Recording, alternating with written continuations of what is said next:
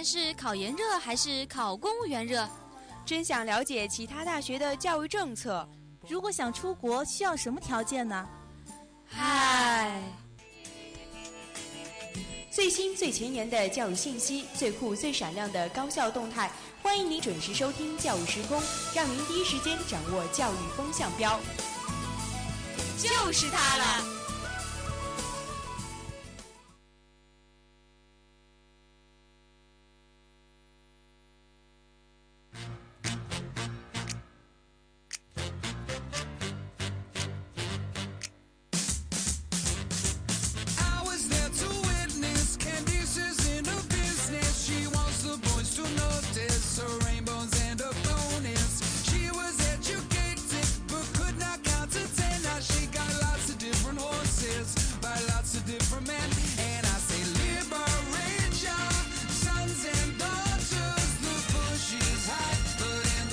亲爱的听众朋友们，北京时间的十九点整，欢迎您继续锁定 FM 九十五点二浙江师范大学校园之声。您现在收听到的是娱乐播报。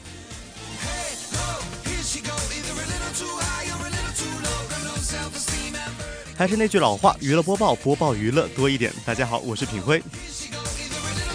其实啊，已经好久没有做这个娱乐播报了，记得。大一、大二的时候还是常住在这个娱乐播报里面，现在呢，娱乐播报已经改了时间，改在了周四的十九点整。那虽然尽管好久好久没有做娱乐播报了，但是我还是一直保持着一颗八卦的心，所以这次回回归娱乐播报的话，还是一种怀着特别兴奋的心情，希望能给各位听众带来更多的关于娱乐娱乐圈的各种资讯吧。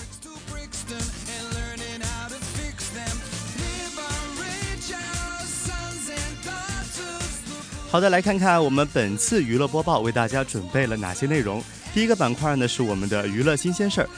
本期的娱乐新鲜事儿呢为大家准备了五条新闻。第一条新闻：吴奇隆手滑点赞引粉丝催分手。第二条新闻：露水红颜上映，狗血洒一地。第三条新闻：周笔畅斩获最佳艺人奖。第四条：李孝利卖大豆三十分钟全部抢光。以及第五条新闻：电影长城再爆爆出进度问题。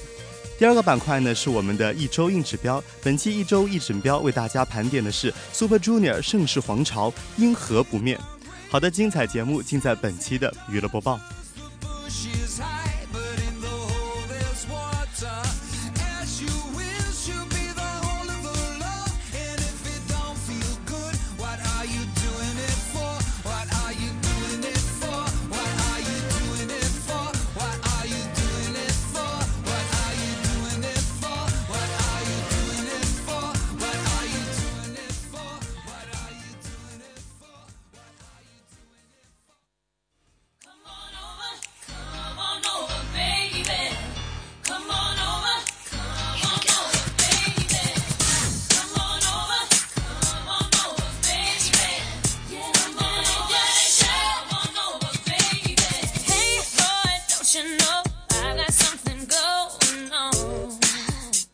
好的，来看看我们第一个板块娱乐新鲜事儿。那第一条要聊的新闻呢，就是跟跟我们最近很红的一对神仙伴侣啊，我们的吴奇隆和刘诗诗有关。那在《步步惊心》播出之后呢，四爷和若曦之间的爱情呢，令很多观众为之扼腕。所以在吴奇隆和刘诗诗公开恋情之后呢，圈里圈外都是一片祝福声。那作为情侣档，他们随后呢又一起出演了像《步步惊情》和《犀利人师》等两部电影。只是他们最近之间的感情好像出了一点点问题。那有爆料说啊，刘诗诗和艺人张孝全曾私下暧昧同游。刘诗诗从来不缺这个黑粉，所以呢，她这种貌似劈腿的消息啊，一通过微博，自然而然的就有很多的黑粉活跃的身影。但是重点来了。吴奇隆点赞了一条网友声讨刘诗诗劈腿的微博，尽管事后啊，吴奇隆回应是因为八卦太多，自己手滑不小心点到的赞，但是各位这个狮子和各位路人实在是看不下去了，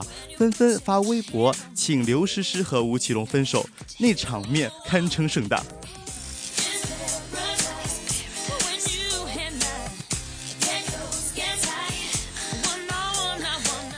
其实品辉看到这条新闻的话，其实我最先跳出来的一个想法，反而不是吴奇隆和刘诗诗之间的爱情故事，反而是最近更加火的一个话题呢，就是关于王菲和李亚鹏他他们的这个离婚，再加上王菲王菲后来和我们的谢霆锋可能在一起的这一个消息的传出，我觉得其实娱乐圈分分合合实在是太平常了。所以的话，我觉得各位网友还有各位的听众都可以放宽你们的心。其实，不管是谁劈腿，不管是谁呃做一些不好的事情，只要是没结婚，我觉得。如果要怪罪的话，那可能都是月亮惹的祸吧。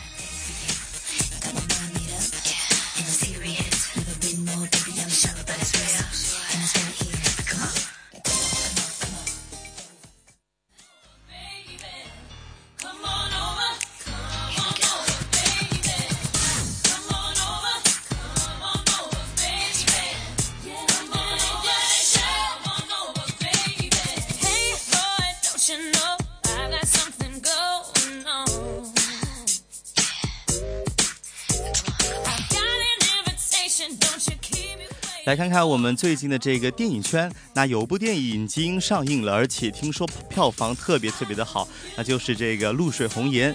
但是随着这个票房一路高涨，好像引来的骂骂声也特别的多。这部由高希希。导演执导的刘亦菲和 Rain 主演的《露水红颜》呢，在我们的十一月七号登陆全国院线，首日票房就达到了八百六十万。那高大导演呢表示很满意这样的成绩，但是看完《露水红颜》的各位观众啊，纷纷表示，高大导演你还是回去拍电视剧吧。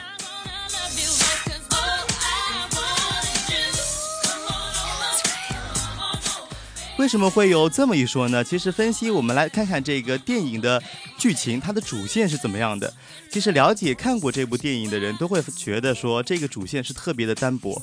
它主要是讲述了一个没落贵族的女孩行路，经历了一段失败的爱情之后呢，接受一笔交易和年轻画家。徐成勋，呃，徐成军发生的一系列的这个爱情故事。那在原著中呢，行路呢是最后客死他乡的悲剧。但是呢，在这部电影，可能是为了配合我们观众的这个喜好，将它改编成了与这个男主角再度见见面的这个 happy ending。其实，如果看过原著的话，就会觉得这部电影的改编实在是让人觉得有点狗血。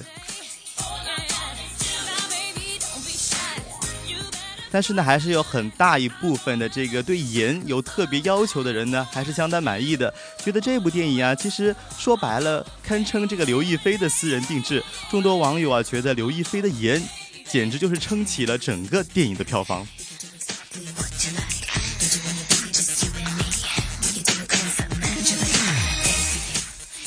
那刚刚聊了这个我们的。得到很多人肯定的我们的刘亦菲，再来看看我们的男主 Rain。那 Rain 在出演这部电影的时候呢，反而是引到了很多人的吐槽。为什么呢？因为 Rain 在里面主演的男主啊，他就是一个中国人，但是呢，他的这个设计。加上他后期配的这个中文的旁白特别的突兀，所以呢，反而让人有一种看电影的时候分分钟出戏的感觉。看来这个选角特别重要。其实中国的话也有非常多的帅气的、有票房号召力的男演员，可能选择 Rain 的话，也是为了这个国际上的票房，或者是韩国方面的票房吧。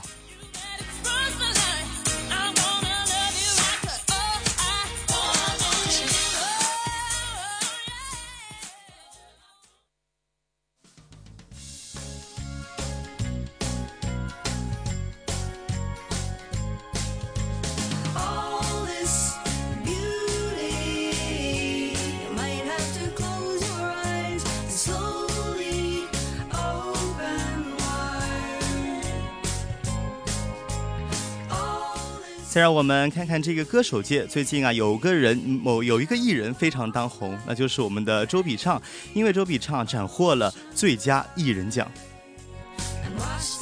在十一月十号呢，二零一四年的欧洲 MTV 录像带大奖的颁奖仪式已经结束了。那中国观众特别自豪和特别关心的一个问题就是最佳世界艺人奖花落谁家？那这个奖的确也没有让我们的观中国观众失望。周笔畅呢，成为继韩庚、李宇春之后呢，第三位获得该奖的中国艺人。由此可见，我们中国果然是人多力量大呀。那在得知自己获奖的那一刻呢，周笔畅说呀。给我两秒钟，让我自己冷静一下。显然是对这个未预知到自己能够获得这个殊荣之后得到这个奖的那种不淡定。那其实像我之前的话也看过李宇春的那一次的比赛的这个颁奖那个情况，其实我可以给大家普及一下这方面的知识，就是这个奖项 MTV 的这个最佳录像带大奖，它的这个奖项的颁发的投票呢是完全。之前在这个奖项公布之前，没有人知道的，都是根据全世界累积的票房投票量来最后产生那一个呃获奖的嘉宾。所以的话，所有的艺人全都是在一个懵的状态下，想好你的获奖感言和上台领奖应该如何表现的一个情况。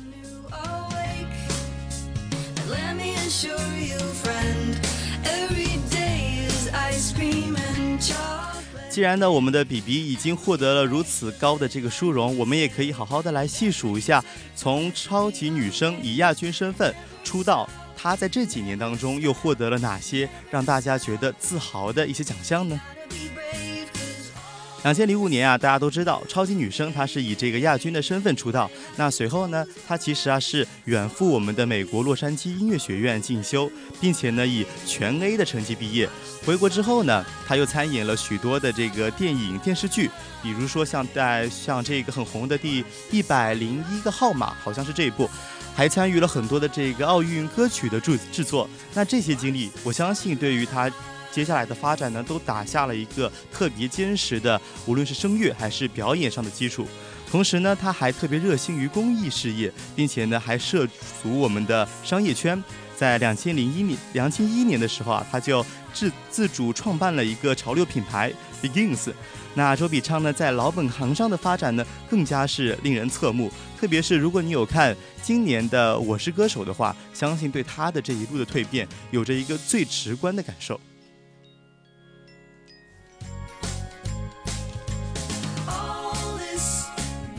那作为这个歌手的话，我相信更加重要的是在这个唱片这方面、歌曲这方面的这个销量。那截止两千一四年，他连续七年蝉联内地唱片年度销量总冠军。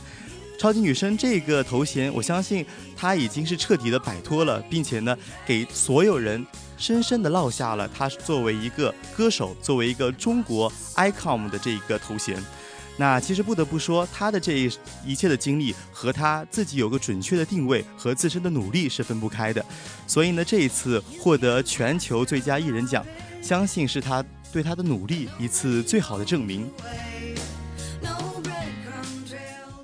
其实啊，我觉得对于那一届两千零五年的这个超级女声来说，像张靓颖、周笔畅、李宇春等等等等这一系列的歌手。从那一年的超级女声，的确是改变了我们国人对于选秀、对于明星的一个全新的定位。这些草根呢，通过我们大家的支持，走上了他们向往的音乐之路，并且通过自己的努力，还有与我们的国际接轨，逐渐找到了自己，从中呢又推动了我们中国音乐的发展。所以我相信这也是一个特别好的良性循环，让我们的中国歌手能够一步一步的。逐渐呢向我们的国际接轨，同时呢又有我们的中国特色。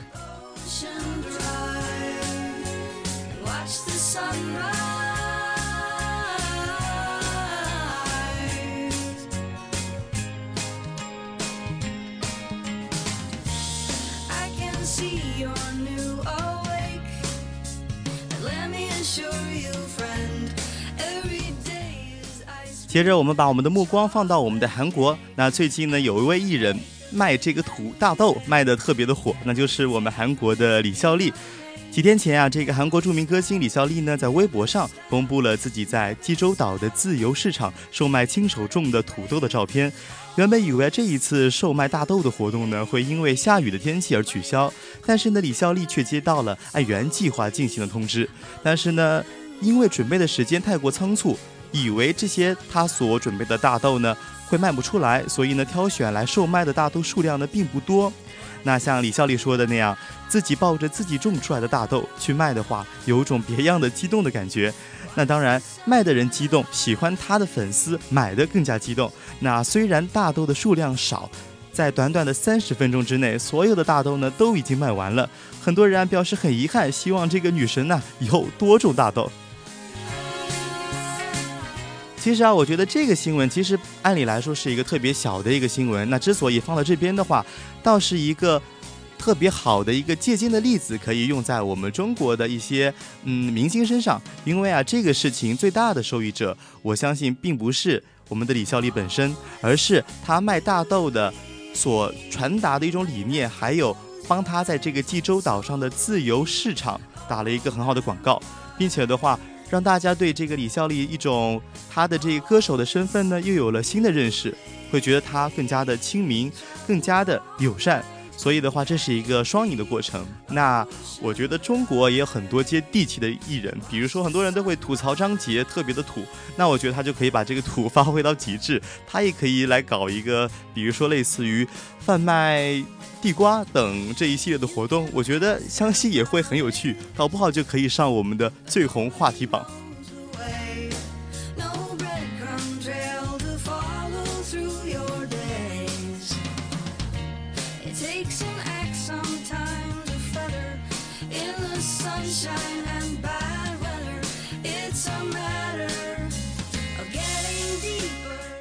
好的，最后一条资讯呢，来自于我们的这个电影圈我们的电影《长城》再度爆出进度问题。马克·达蒙呢，因为档期问题无法加盟张艺谋投资了八个亿的这个电影啊，《长城》。这已经不是长城第一次爆出进度上的问题了。那《长城》这部电影啊，本来呢是由我们的爱德华·兹沃克执导的，最初的剧本呢是讲述十五世纪两名英国士兵来到中国，发现长城的作用并不只是抵御民族侵扰，而是。防备一种非人类的生物，听起来这个剧本还是相当的有意思的。说实话，这样的剧本对于我来说，看上去虽然有点诡异，但是我还是蛮想买票去看看到底这个长城的作用在哪里。那随着这个导演的离开呢，选择了张艺谋，那更加加大了我们国人对于这部电影的关注。但是这部长城可以说在开拍到现在一直爆出各种各样的问题。那总体的这个进度虽然还算顺利，但是小摩擦实在是太多了。像刚才提到的，我们的著名的好莱坞影星马克·达蒙档期退片，然后呢，首先是一个遗憾，再加上这个老白像布莱恩·克兰顿就是有望顶替他加入到我们的长城，相信也是一种弥补，或者是对另外一部分的粉丝的一种福利吧。那《长城》作为张艺谋第一部执导的英国的英语的长篇作品，也是他进军好莱坞的一个很好的机会。所以呢，希望他能够把这部电影办得更好，然后呢，让大家，让我们的全世界的人们都能够感受到我们中国大导演导演出来的不一样的好莱坞的片子。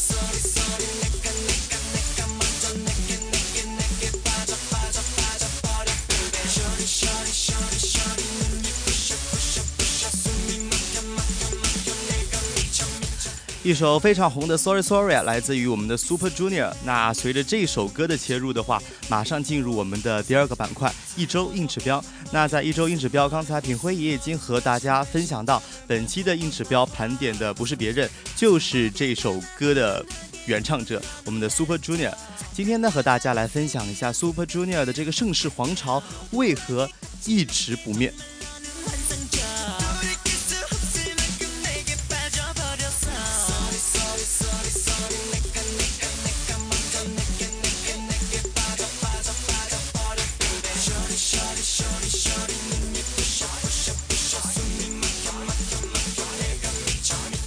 其实啊，说到这个 Super Junior 的话，相信喜欢他的粉丝绝对不在少数。特别是这个师大的女生啊，应该很多都会是相当于说这高中就看着他们一起伴随着自己最懵懂的青春期啊，一直成长到现在的。所以提到他们的话，其实更加的是挂钩上自己的一段青春记忆。那他们的这个出道也已经算蛮早的，是挺资深的老前辈了。我个人觉得，从两千零五年十一月六号，Super Junior 呢以翻唱唱歌曲 Twins 出道，那到如今呢已经整整九年了。但是虽然已经九年了，但是对于一个组合来说特别的不容易，而且他们的这个名号名声还是相当相当的大的。其实被称为这个亚洲最强天团呢。那九年的时间呢，S.M 公司的新老组合呢来来去去特别多，像再早之前的这个东方神起，虽然现在只是可怜巴巴的就两个人还在支撑啊。像后辈的 EXO 那两位中国籍的艺人已经退出了我们的团队，也带走了大批的喜欢他们的这个粉丝，所以前辈后辈的夹击呢，反而都没有影响到我们 Super Junior 的 Super Junior 的地位。有人退团也好，那像队员里面有人服军役也好，或者还有人出车祸也好，有人结婚也好，他们呢都是粉丝心目中的这个四大海中的这个蓝海。什么叫做四大海中的蓝海呢？相信这个资深的粉丝都懂。那如果不懂的话，赶快继续收听我们的我们的节目。待会儿呢，品辉就会在节目当中给大家普及一下我们传说中的这个韩流的四大海到底是哪四大海。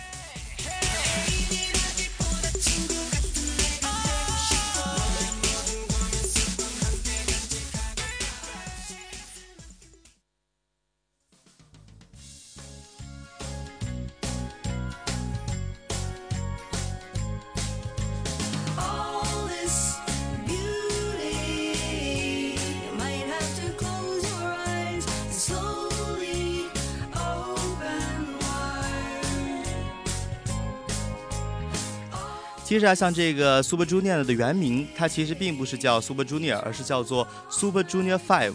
它只是啊，这个 SM 公司的一个特别临时性的组合，性质呢就和现在的这个日本组合 AKB 四十八一样。但是呢，为什么原本在公司计划上只是一个临时组合的 SJ 呢？现在可以成为笑傲江湖的 Super Junior？这个很大的一个原因呢，就是因为这十十三位成员呢，还是在练习生的时候呢，就表现出了更大的这个明星潜质，并且呢，比其他的一般的练习生更加的用心。他们凭借练习生的这个经历呢，打下了特别好的这个舞蹈基础，还有演唱功力，也是呢，培养了他们各自的不同的特色。出道之后的努力呢，相信大家都。全都看在眼里，像这个韩庚练舞的时候，手臂轻微骨折了一段时间，虽然没有在意，还是在艰苦的训练。可是，可是到后来，居然影响到了他这个手臂有长歪的趋势，才意识到这个问题的重要性。还有像这个西澈，他出了车祸之后呢，大腿植入了钢条，在练练舞的时候呢，导致我们的钢条弯曲。所以呢，这些问题都可以看出我们的 Super Junior 这些成员啊，在表演的时候，在排练的时候，付出了极大的努力，才有了今天的这个成效。就像借这个圭贤，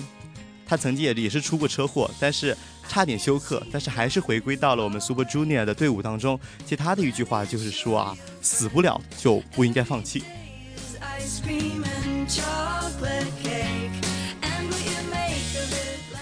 那除了这十三位成员，他们各自的舞蹈功底和唱功之外呢，他其实啊还是在方方面面影响着我们的生活，改变着我们对于这个时尚的看法。比如说，这这个十三位成员当中，有人选择去了演戏，有人呢去当主持当 DJ，那有人去参演音乐剧，更有甚者呢，像这个史源就开了咖啡店，开始拍电影。然后呢，很多新的电影呢，在这个中国也很快能够和大家见面。还有像这个贺仔，他就开了这个面包店，像一生呢自创了一些墨镜品牌等等，各种各样的副业啊。其实对于喜欢他的粉丝当粉丝来说的话，相当于说是福利特别的多。因为无论你从打扮上，从听的歌上面，还有对于一些时尚的化妆的看法，都可以从我们的 S J 当中吸取到很多的灵感。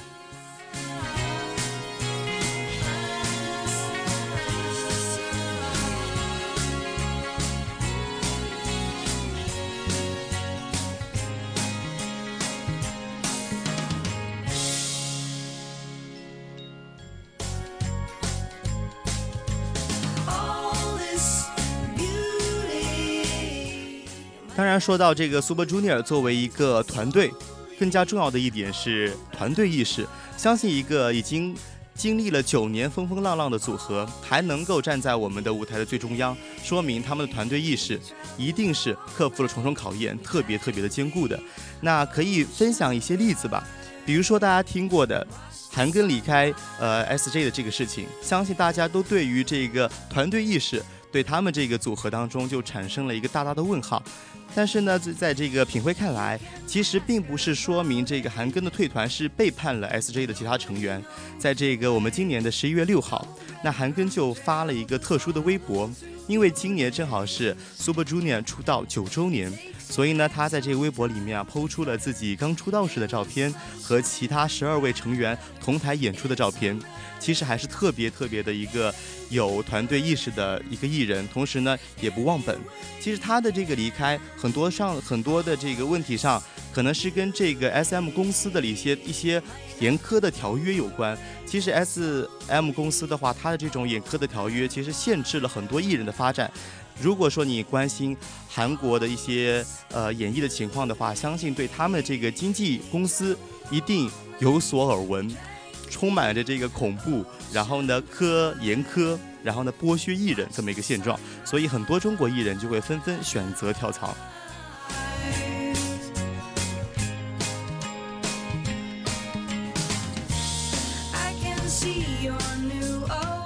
其实啊，他们的这个组合还有一个最重要的原因呢，就是我们粉丝的支持啦。那刚才炳辉也跟大家提到了四海，其实啊，在亚洲啊，一直有这个粉丝四大海的称号。那像这个 H O T 的白海，代表神话的这个澄海，以及东方神起的红海，那最后的这个蓝海呢，蓝色的海洋呢，就代表着我们 Super Junior 的粉丝了。其实可能他们这个演唱会的时候，粉丝都会穿蓝色的衣服，或者是举蓝色的荧光棒，或者是这个 LED 的灯，来表示对我们偶像的一种支持。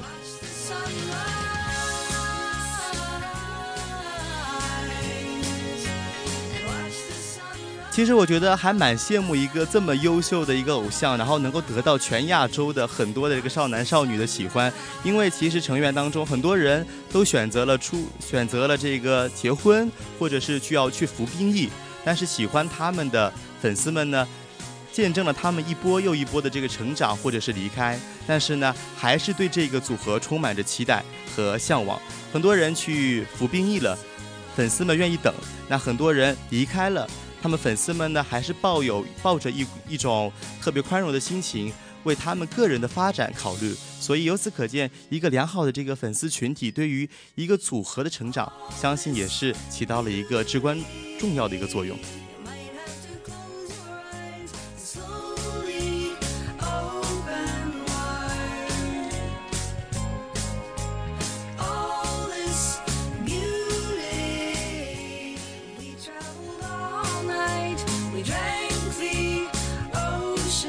其实啊，不要说这个 Super Junior，